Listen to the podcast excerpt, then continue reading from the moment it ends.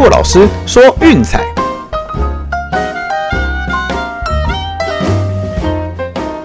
看球赛买运彩，老师教你前往拿白。大家好，我是骆老师，欢迎来到骆老师说运彩的节目。哦，好久不见啦，各位。哦，最近真的是新闻那边比较忙碌一点。好，那趁这个机会，今天刚好休假，那也跟大家更新一下目前的近况。哦，那首先呢，就是说最近我们打算是要开一个 YouTube 频道，哦，大家可以去搜寻斯波特运动休闲频道。哦，这个部分是已经确定的，哦，就是接下来这个频道哦会是由我来经营。好，那内容的部分也是主要的编辑者。那电视上的体坛观测站，哈，那一样就是说不定期会当通告来宾。哦，那平常的新闻配音，哦，也都是由我来负责的。对，所以说最近的事情比较多。啊，加上前一阵子啊，是主播群疯狂的确诊哦，就是先从罗宾哥发烧哦，那伟霆哥确诊，哎，常老大跟着中哦，那上个礼拜是连诶李医生坤哥哈也都中奖了哦，所以说剩下我们这些健康的同事，那事情就会比较繁忙一点哦，有时候回家也是累了，就是直接睡着，醒来都已经半夜了哦，那也没时间上传节目，大概就是呃看看球赛哈，那偶尔聊聊天这样子而已。那因为工作的关系哦，平常一样会接触这些体育赛事哦，甚至看的量会比平常还要更多更仔细。哦，虽然这一阵子对频道的听众朋友是比较不好意思啦，哦，更新的频率实在是大幅的降低。哦，那等接下来就是新闻那边稳定之后，哦，那我这边也会就是诶恢复比较正常的一个更新频率。哦，那还请大家就是除了锁定罗老师说运彩之外，哦，那每天晚上 Eleven 体育一台的体坛观测站也请记得收看。哦，那再来就是 YouTube 频道斯波特运动休闲呐。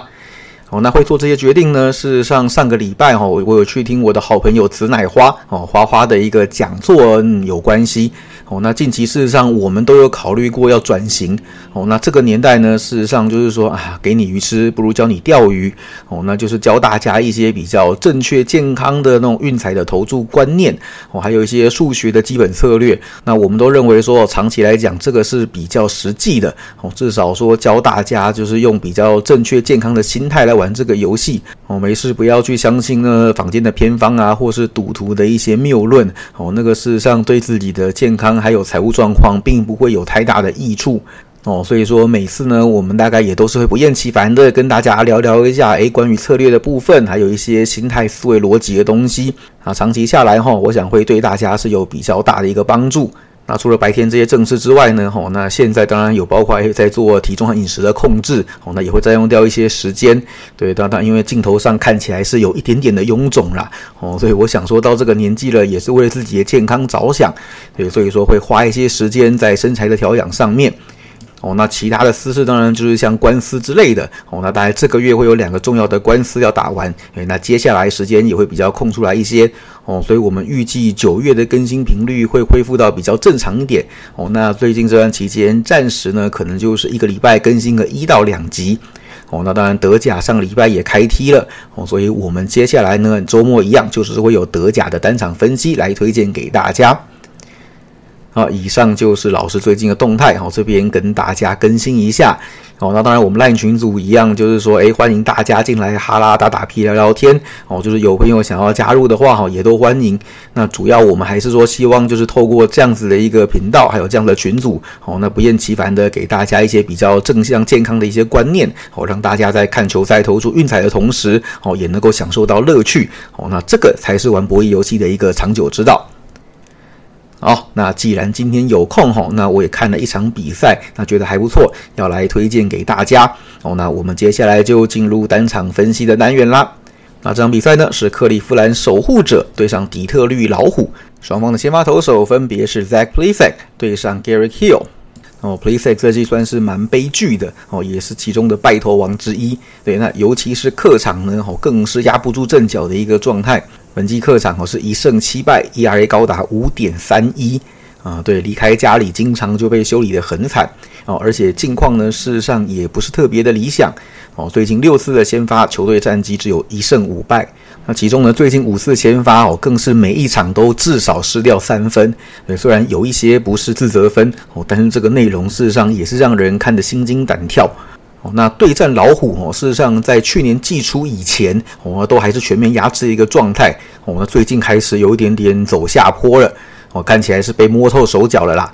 哦，最近四次和老虎的交手，ERA 是四点二二，虽然还不知道很差哦，但至少有点趋于平庸了哦。也就是说，老虎面对它并不是完全无解哦。最近的四次交手，两场优质先发哦，两场是比较不理想的一个内容哦。那至于说另一边的 Gary Hill 哦，我想应该算是一个比较被低估的存在。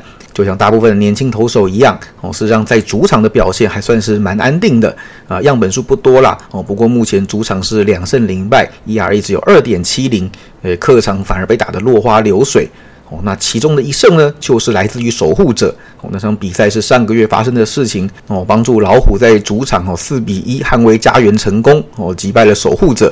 哦，看到这边，大家可能会有一个很大的问号，那就是说，诶，看起来老虎的投手是比较好一点的，那为什么这场比赛主场还被让这么多呢？哦，那事实上应该是受让在老虎的其他部分。哦，那当然近期打击有点走下坡。